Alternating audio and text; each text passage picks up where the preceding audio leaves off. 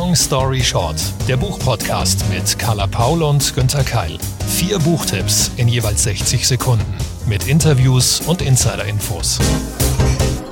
Sein erstes Glas Saft bekommt mein Urgroßvater am Tag nach seinem ersten Canolo. Am Tag, nachdem sein Vater ihn wegen 10 Centesimi verdroschen hatte, am Tag, nachdem sein Vater in der Dunkelheit verschwand. So verschmelzen drei Erschütterungen. Eine geologische, eine seelische und eine kulinarische zu einem Wendepunkt in Barnabas Leben und zu einer glücklichen Erinnerung. Bei jedem Schluck Saft in seinem Leben wird er fortan an die Befreiung von seinem Vater denken. Hm, ich schmecke schon den Saft. Carla, ein wirklich sehr gutes Zitat aus einem, ja, sehr guten Roman, den wir ja wahrscheinlich bald in vielen Fahrradkörben, auf Picknickmatten und natürlich auf der Bestsellerliste sehen werden. Richtig, hoffentlich. Ich weiß, du hast ihn ebenso begeistert gelesen wie ich. Es ist und ja, ich lege mich jetzt schon fest, für mich der absolute Sommerroman dieses Jahres und zwar verdient. Dieses Buch bringt für mich alles mit, für dich vielleicht auch, das werden wir noch klären. Und ich freue mich, es jetzt endlich offiziell empfehlen zu dürfen. Und ich schwöre, ich werde euch sehr damit nerven, das werde ich tun, wo immer ich auch gehe und stehe. Eine schöne Drohung. Also dann ran an die Carbonara. Okay, nee, stimmt nicht ganz, an die Familie Carbonaro. Wir reisen mit Carla nach Taormina, Sizilien.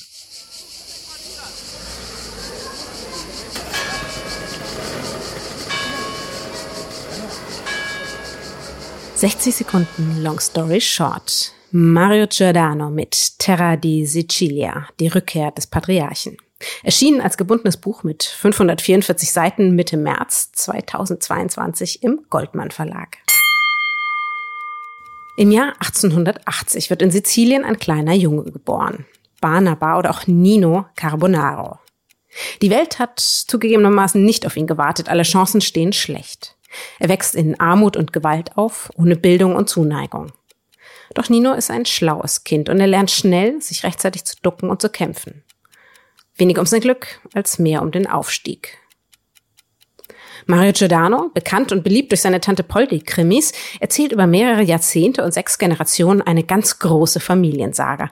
Er verbindet hier Sizilien mit München und bindet nebenbei noch knapp 150 Jahre europäische Geschichte mit ein. Er beschreibt ebenso bildhaft wie farbenprächtig. Man spürt die trockene Sonne im Gesicht und schmeckt den Saft der Zitrusfrüchte auf der Zunge. Dennoch ist es kein kitschiger Roman, sondern einer, der aufrecht und einnehmend berichtet von den privaten wie politischen Veränderungen, von psychologischen Ver- und Entwicklungen. Diese Heldenreise, sie ist wirklich ein ganz, ganz großer literarischer Genuss. Sie ist unterhaltsam, spannend und wortwörtlich wundervoll. Ganz genau, Carla, hast du super beschrieben. Ich würde vielleicht noch anfügen, ich fand das auch so, das hatte sowas, sowas Süffiges, Vielschichtiges, einerseits mit Leichtigkeit erzählt, aber nicht zu ausschweifend. Irgendwie so eine perfekte Mischung. Ich weiß nicht, wie es dir geht, Carla. Ich habe so bei dem Begriff, bei dem Werbetitel Familiensaga, da zucke ich oft so zusammen und denke, uh, bitte nicht schon wieder das Typische. Und das war jetzt wirklich bei Mario anders. Das war ganz anders. Es ist trotzdem, man kann es ganz schwer beschreiben, weil ich finde, es passt eigentlich in gar keines dieser Marketing-Genre-Schubladenkästen, die wir, die wir da so kennen. Ich bin auch froh, dass sie tatsächlich vom, vom Cover her da mal in eine andere, in eine neue Richtung gegangen sind. Und vor allen Dingen bei, bei Mario Giordano, das gefällt mir so gut, das ist nicht nur ein ganz, ganz talentierter Erzähler, sondern man merkt es wirklich auf jeder Seite, er ist auch ein hervorragender Handwerker. Und das geht beim Aufbau los, die Familienaufstellung mit den Beziehungen, großartige Recherche, dann das bildhafte Erzählen selbst. Und für mich, korrigiere mich gern, vielleicht auch zu hoch gegriffen, aber für mich hat er da auch schon fast was Südamerikanisches im Stil von Gabriel Garcia Marquez, auch durch die surrealistischen Einschläge. Doch, hast du schon recht, wobei ich ja bei Marquez, den ich einerseits sehr schätze, aber andererseits geht er mir manchmal auf die Nerven, weil der ist mir dann zu ausschweifend und ähm, von der Handlung wieder weg und, und so ein bisschen selbstverliebt. Und das fand ich bei Mario jetzt überhaupt nicht, fand ich sehr positiv. Und ich bin auch wirklich dankbar, dass manchmal äh, tatsächlich, man liest sich so haarscharf am Kitsch vorbei, aber er kriegt immer die Kurve. Also man hat nie das Gefühl, es ist drüber, auch diese ganzen Bilder, die da drin sind. Ich musste mich erst so ein bisschen, bisschen an diese Schreibweise gewöhnen tatsächlich, aber, ähm, aber es passt. Es ist einfach, es ist nichts zu viel, es ist nichts zu wenig. Man, äh, da hat glaubwürdige Figuren, man reist gern wirklich in die Vergangenheit dieses erst so armen Jungen, dann wechselt das so ein bisschen. Also zwischendurch konnte ich verschiedene, ich möchte nicht zu so viel verraten, verschiedene ProtagonistInnen mal mehr und mal weniger gut leiden.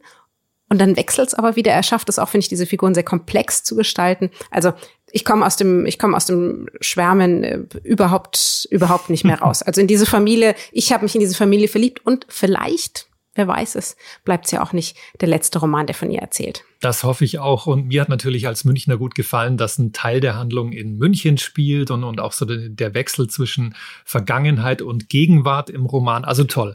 Mario ist ja Deutscher. Er hat aber, das wissen wir nicht erst seit seiner berühmten Tante Poldi, selbst eine unterhaltsame große sizilianische Familie. Wie ist denn das, Carla? Weißt du, ob das auch die Familie aus dem Roman ist? Das war natürlich auch mein erster Gedanke. Und ja, ich habe ihn einfach selbst gefragt. Naja, seit bestimmt über 25 Jahren will ich jetzt schon die Geschichte meiner Familie erzählen, die eben keine typische Gastarbeitergeschichte ist. Äh, meine Familie kam sehr viel früher nach Deutschland. Mein Urgroßvater kam Anfang des Jahrhunderts als Unternehmer nach Deutschland, hat dann seine Familie nachgeholt. Ich habe nur jahrelang äh, das nicht hingekriegt mit diesem Roman, weil mir eine gute Story fehlte, eine Hauptfigur fehlte und so vieles andere auch. Und erst als ich das so Stück für Stück zusammen hatte, als ich dann soweit war, auch über die Familie und Sizilien erzählen zu können, da habe ich dann gemerkt, dass ganz viele andere Themen und Wünsche noch obendrauf kommen. So ist es ja immer, wenn man einen Roman schreibt. Ähm, da kommt dann Schicht um Schicht zusammen. Vor allem eben meine Idee, diesen Roman als barocke sizilianische Oper zu erzählen, als Odyssee, das Ganze magisch-realistisch zu erzählen. Und so hat sich die Geschichte stark von der Geschichte meiner Familie eben auch wegbewegt und ist zum größten Teil erfunden und reine Fiktion. Basiert aber schon auf der Struktur meiner Familie. Der Protagonist Barnaba ist an meinen Urgroßvater angelehnt. Meine Tanten und auch meine Mutter erkennen sich so ein bisschen wieder, aber äh, haben auch ein kleines bisschen mit dem Kopf geschüttelt, weil sie ein paar Dinge ganz anders in Erinnerung hatten. Aber das ist ja auch ganz gut so. Ein Roman ist eben ein Roman und das soll es auch sein. Uns wächst natürlich über die Jahre und über die Seiten besonders Barnaba alias Nino ans Herz. Aber welches seiner Familienmitglieder magst denn du als Autor am liebsten und warum? Das sind vor allem die Frauen der Familie Carbonaro. Und da vor allem Barnabas Enkelin Maria, der ja 1960 die Geschichte seines Lebens erzählt. Maria ist eine junge Frau, geboren in Sizilien, in München aber aufgewachsen und ähm, steht so richtig zwischen den Stühlen. Dann ihre Mutter Anna, Sizilianerin, die in ihren Dreißigern nach München emigriert mit ihrem Mann. Und dann Barnabas Frau, Pina Carbonaro, die niemals Deutschland besucht, die immer in Sizilien bleiben wird. Und diese drei Frauen fand ich beim Schreiben schon so faszinierend, da ich so viel Material hatte, dass es für einen Roman viel zu viel war, habe ich mich dann ja entschlossen, einen zweiten Teil zu schreiben, an dem ich gerade arbeite. Und dieser zweite Teil wird die Geschichte der Frauen der Familie Carbonaro erzählen und vor allem die Geschichte von Maria, Anna und Pina Carbonaro. Das wird keine direkte Fortsetzung sein, das äh, fände ich erstens langweilig und auch frustrierend. Wird also ein eigener Roman sein, der aber die Geschichte der Familie weitererzählt aus der Perspektive vor allem dieser drei Frauen. Wir lernen im Roman viel über das sizilianische Leben und Arbeiten ab 1880, ebenso über die Entwicklung der dortigen Landwirtschaft, den politischen Hintergrund und eben den Unternehmensbereich der Familie Carbonaro. Du schreibst das sehr detailreich. Das macht es für uns so bildhaft und glaubwürdig. Aber wie lange und wie hast du dafür recherchiert? Ein Roman, der sich über 100 Jahre ja fast erstreckt, denn ähm, fängt zwar 1880 an, aber ich gehe auch noch mal zurück bis 1860 zum sogenannten Risorgimento der Einigung Italiens 1860. Der birgt einen enormen Rechercheaufwand und das war mir auch von Anfang an klar. Was mich dabei vor allem immer interessiert, ist Alltagsgeschichte. Also was hat ein zum Beispiel ein Café 1900 in einem Café in äh, Catania gekostet. Äh, was haben die Leute angehabt? Wie haben die sich bewegt? Wie haben die gelebt?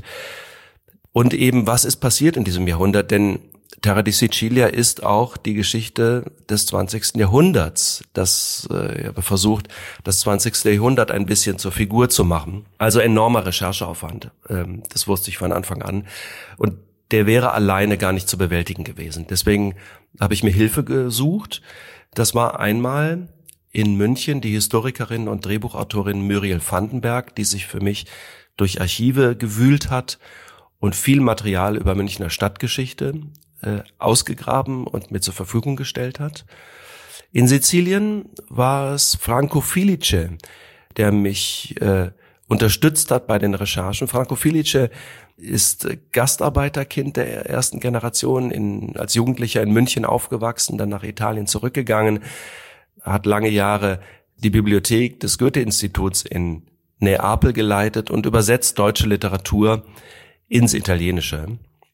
Und Franco Felice hat sich auch durch Archive gewühlt, hat mir viel zur Verfügung gestellt und ist aber vor allem durch Sizilien gereist und hat Leute aufgestöbert, die wir dann bei einer Reise über einige Wochen in Sizilien besucht haben, die ich interviewen konnte und die mir viele Fragen beantwortet haben. Und erst dadurch ist ein Bild entstanden, das es mir überhaupt möglich gemacht hat, so einen Roman so akkurat wie möglich zu erzählen.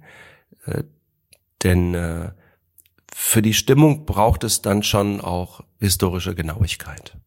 Terra di Sicilia gibt es auch als Hörbuch, gelesen von Thomas Meinhardt. Ich würde mich aber freuen, wenn der Autor selbst mal eine ganz kurze Kost- bzw. Hörprobe zum Besten gibt. München 1960. Mein Urgroßvater Barnaba Carbonaro, Sohn eines Priesters und einer Wunderheilerin, hat 24 Kinder gezeugt, einen Menschen getötet und ein Mandarinenimperium gegründet. Ein kleiner Mann mit rastlosen Augen, Analphabet, aber mit einem exzellenten Gedächtnis für Zahlen und ausstehende Gefälligkeiten. Ein Mann mit einer Glückshaut. Er bedauert nichts, als er nach langer Abwesenheit wieder nach München zurückkehrt. Wirklich stolz ist er jedoch vor allem auf zwei Dinge. Seinen deutschen Pass und den Verlust seines Vermögens. Wir Carbonaro sind seit Generationen eine Familie von Schneidern, Obsthändlern, Hypochondern, Cholerikern, Dandys, Wunderheilern, Sängern und Reiseleitern.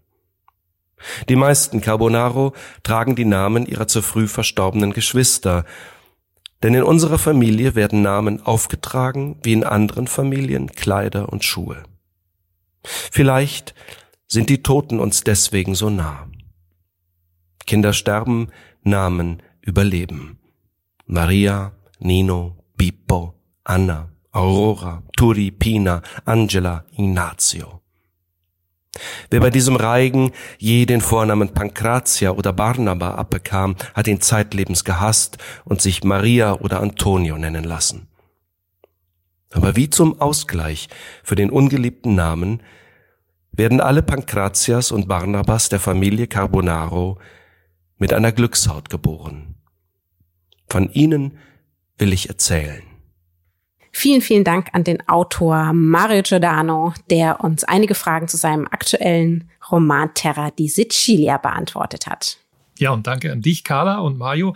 Ein weiterer Frühlings- oder schon Sommertitel, den ich sehr, sehr gerne gelesen habe, gibt's jetzt. Und Carla, ich warne dich vor, das Zitat ist richtig kurz.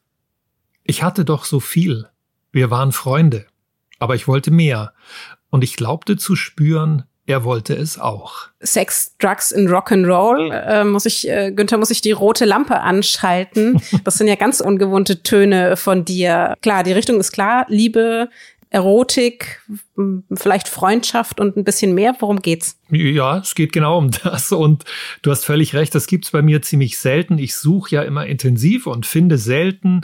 Mir ist das meiste so in dem Genre zu kitschig, zu klischeehaft und umso erfreuter war ich über diesen Roman und warum er mich so begeistert hat, das erzähle ich dir und euch jetzt. 60 Sekunden Long Story Short für Julia Holbe mit Boy Meets Girl, erschienen bei Penguin. Ist eine echte, tiefe Freundschaft zwischen Frauen und Männern möglich? Hat jede Beziehung ein Verfallsdatum? Kann man das Leben drehen, was Neues wagen? Und gibt es die eine einzigartige große Liebe? Klar, diese zeitlosen Fragen sind schon tausende Male in Büchern aufgetaucht, aber Julia Holbe macht daraus einen rundum gelungenen Roman, der sowohl luftig und leichtfüßig ist, als auch tiefgründig und melancholisch. Der Plot spielt in Luxemburg und Frankreich. Ich-Erzählerin Nora spürt, dass sie endlich ihr Leben ändern muss. Ihre Ehe ist am Ende und obwohl sie selbst eine erfolgreiche Paartherapeutin ist, kommt Nora nicht mit ihrem eigenen Liebesleben klar. Sie beginnt eine Affäre mit Gregory, einem Englischlehrer, und sie trifft zufällig Jan wieder, mit dem sie früher mal ganz kurz, ganz eng war. Gregory oder Jan, wer ist der Richtige? Nora ist hin und her gerissen. Sie diskutiert und philosophiert mit ihrer besten Freundin Lou über die Sehnsucht nach einem normalen Beziehungsleben. Julia Holbe schickt Nora auf eine Achterbahnfahrt der Gefühle, auch weil Noras Eltern älter und kränker werden. Die Zeit drängt und der Wunsch zur Veränderung immer stärker wird. Mit Jan führt Nora stundenlange Gespräche, sie spazieren durch die Stadt, fahren ans Meer. Alles ist wunderbar und doch weiß Nora bis kurz vor Schluss nicht, ob sie für ihn alles aufs Spiel setzen soll. In kurzen hellen Sätzen schildert Julia Holbe das Ende und den Anfang einer Liebe. Ein Beziehungsroman wie aus dem Bilderbuch. Unterhaltsam, spannend, reflektierend und romantisch. Hm, das klingt herzlich. Liebevoll. Ist es denn auch anspruchsvoll? Muss es das überhaupt? Wie würdest du Julia Holbe denn in diesem Fall einordnen? Ich hatte ja schon vor zwei Jahren ihren vorherigen Roman Unsere glücklichen Tage hier im Podcast vorgestellt. Das war ja damals noch ein Freundschaftsroman. Das, glaube ich, kann man jetzt tatsächlich sagen, ist ein Liebes-, ein Beziehungsroman. Auch schon ähm, von den LeserInnen und den BuchhändlerInnen sehr, sehr gut besprochen. Wie ungefähr so, wenn wir jetzt sagen, wir haben ja, was, wen gibt's alles noch? Marion Keys, natürlich die berühmte Bridget Jones, Ildiko von Kürti. Mit, mit welchen AutorInnen würdest du sie ungefähr so vom, vom Niveau her vergleichen? Mhm. Da hast du schon wirklich ein paar ähnliche genannt. Bei Ildiko von Kürti würde ich sagen, Julia Holbe schreibt nicht so sehr auf die Pointe und den Witz, was ja von Kürti unglaublich gut macht. Da hat sie vielleicht so ein bisschen weniger Comedy-Elemente drin. Wenn wir Jojo Moyes nehmen, ist vielleicht bei Julia Holbe ein bisschen weniger Gefühl dabei. Das soll jetzt aber positiv, nicht negativ sein. Also ich habe oft an David Nichols gedacht. Du kennst sicher zwei an einem Tag. Da gab es ja auch eine wunderbare Verfilmung. Ähm, und irgendwo so in diesem Mittelbereich ist sie angesiedelt. Und zu deiner Anfangsfrage ist das auch anspruchsvoll. Hm, nö, nicht anspruchsvoll, aber halt überhaupt nicht seicht. Und auch das darf sein. Und gerade aktuell habe ich doch einige Momente, wo ich mir mal zwei, drei Stunden statt einer Netflix-Serie so etwas im Buchformat wünsche und denke, okay, ich brauche jetzt was, was mir einfach ja, Hoffnung auf Liebe gibt. Kann dieses Buch die Antwort sein? Ja, unbedingt. Also das, das ist wirklich so ein Reflektieren und Philosophieren und auch so mitleiden und mitfühlen und mithoffen mit der Hauptfigur. Ähm, das kann es auf jeden Fall bieten. Und ich finde darüber hinaus auch schön, dass es so philosophische Momente gibt. Also es geht immer wieder so auch um die Frage, wie viel Zeit bleibt der Hauptfigur, ihren Eltern, uns als LeserInnen auch, äh, kurz mal ein Zitat daraus, die Zeit läuft einfach weiter. Sie vergeht und wir achten nicht darauf, wir verschwenden sie weiter. Also ich habe das auch so als so ein Appell an mich selbst empfunden, ja, nutzt die Zeit nicht nur, wenn es um Beziehung geht oder in dem Fall halt wirklich um die Liebe, sondern generell im Leben. Ich freue mich ja, dass tatsächlich du dieses Buch vorgestellt hast, weil ich glaube, in den meisten Marketingabteilungen wäre dies ein ganz klassischer Frauenroman. Und tatsächlich hatten wir uns da nicht abgesprochen, sondern du hast es eben von ganz allein ähm, dieses Buch entdeckt und stellst es jetzt vor. Wie würdest du denn dafür plädieren? Wie gehen wir in Zukunft dann in dem Fall auch mit dieser, ja, mit dieser Klischeeschublade Frauenroman um? Ist das nicht echt von gestern? Ist total von gestern. Manchmal gibt es allerdings Bücher, und das fängt schon beim Cover an, die sind dann doch wieder genau in diese Falle getappt, zumindest aus meiner Sicht. Also wenn ich nach einem Liebesroman oder Beziehungsroman suche, dann schreckt mich ab, wenn ich das Gefühl habe, oh Gott, das ist genau, das geht in eine Richtung, die ich schon immer so empfunden habe, die ich vorhin erwähnt habe, klischee-mäßig.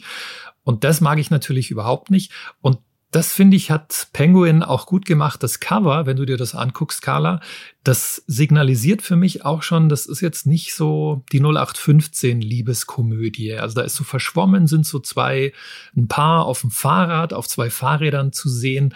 Und da dachte ich mir schon, okay, das könnte wahrscheinlich was für mich sein. Dann habe ich jetzt vielleicht für dich noch einen weiteren ja, Herzensroman. Na, eigentlich passt der Titel nicht so wirklich. Es ist ein Favorit in meiner Backlist, jetzt im Taschenbuch erschienen, Thomas Hettche mit Herzfaden.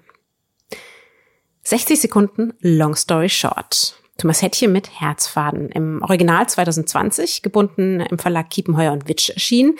Jetzt im März 22 bei BTB im Taschenbuch auf 288 Seiten. Im Jahr 1945 wird Walter Ömichen aus der Kriegsgefangenschaft entlassen. Der ehemalige Spielleiter gründet nun im zerstörten Augsburg ein Marionettentheater, die sogenannte und später berühmte Augsburger Puppenkiste.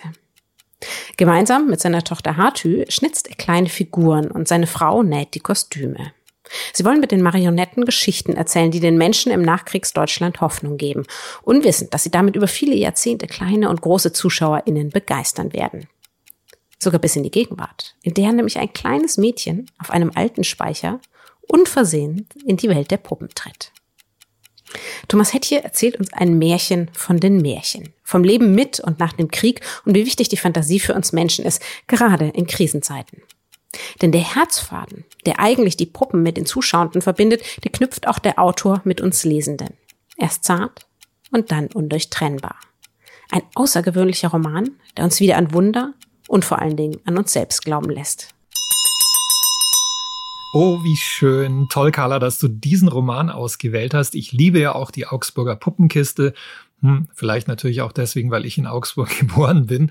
Aber Carla, ist es nicht eigentlich so, ich erinnere mich dunkel, dass du mal gesagt hast, Puppen sind normalerweise gar nicht dein Ding. Ja, das ist ein ganz, ganz furchtbares Trauma für mich. Ich teile das mit vielen anderen Menschen. Ich weiß, weiß das. Ich finde Pantomime, Puppen, alles so so so starre ähm, Todmenschen, Schaufensterpuppen, alles alles in dieser Richtung grauen. Also ich wirklich, ich krieg ich, die, die Zuhörenden sehen es nicht.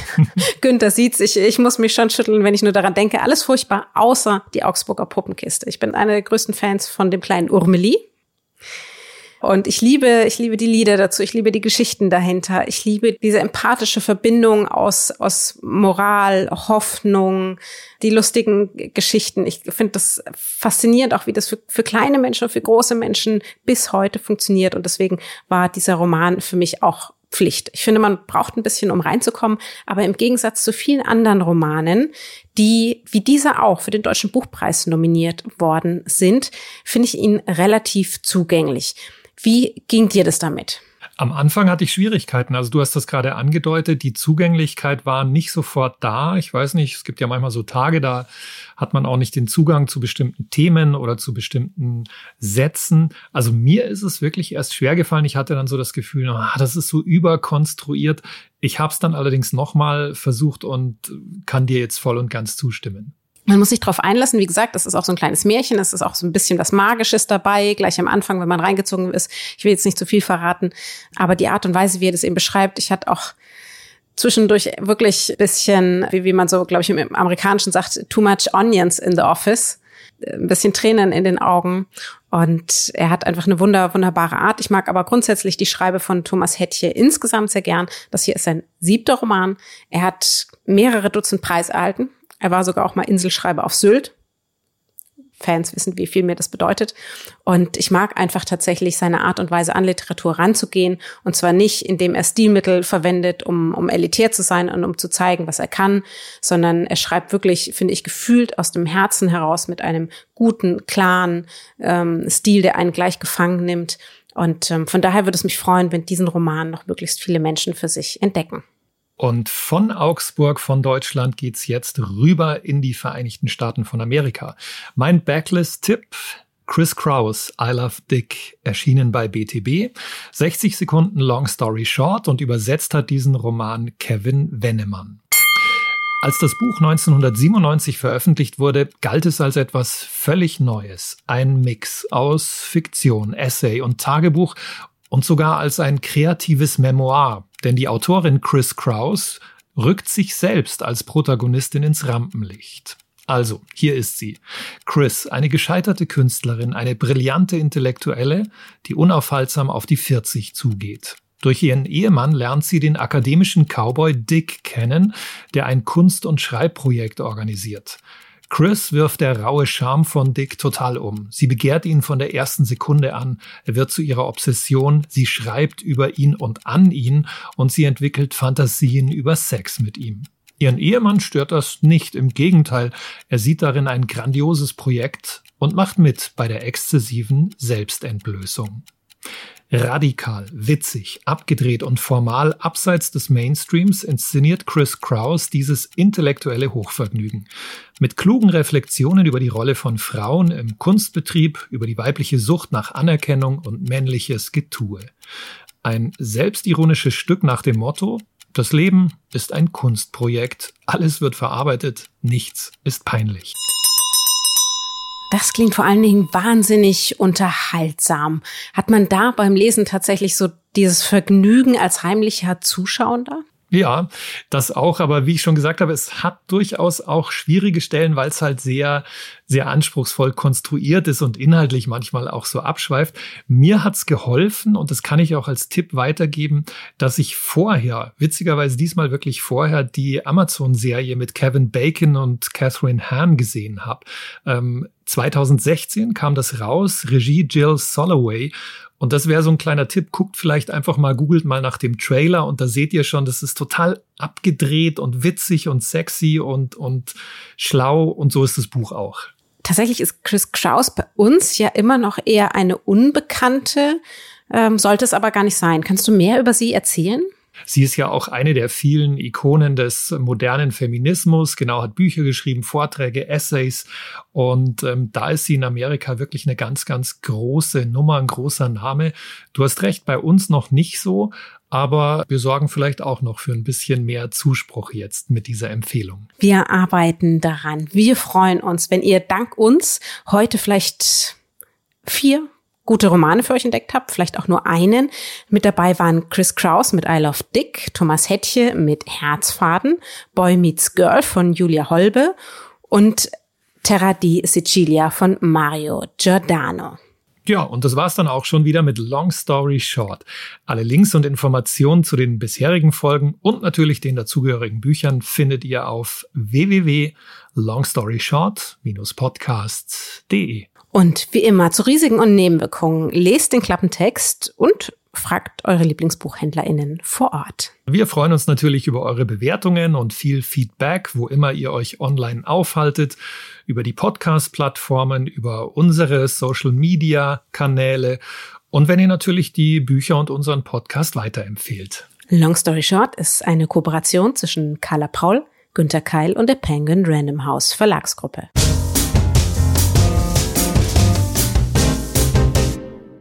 Zum Schluss noch eine kleine Audioempfehlung. Und dafür lasse ich am besten die Podcasterin selbst zu Wort kommen. Hallo, ich bin Nicola Haags und ich mache den Beziehungspodcast Paradox von der Brigitte. Und ich mache den natürlich nicht alleine, sondern zusammen mit Oskar Holzberg und Claudia Klasen-Holzberg, dem Paartherapeutenpaar aus Hamburg. Ich bin Oskar Holzberg und wir werden in diesem Podcast über die dicken, fetten Themen sprechen, die in jeder Beziehung vorkommen, wie Sexualität, wie Kommunikation, wie Affären, wie Bindung, aber auch über Themen, die vielleicht nicht so ganz geläufig sind, wie Commitment. Ja, ich bin Claudia Klasen-Holzberg und unterfüttert ist das Ganze von unserer wirklich langjährigen Erfahrung als Paar. Wir sind seit 35 Jahren zusammen und fast so lange praktizieren wir auch als Psychotherapeuten und vor allen Dingen als Paartherapeuten. Und wir werden bestimmt auch ein bisschen aus unserer persönlichen Geschichte erzählen. Wir freuen uns sehr, wenn ihr mal reinhört. Den Podcast findet ihr auf Audio Now und überall, wo es Podcasts gibt.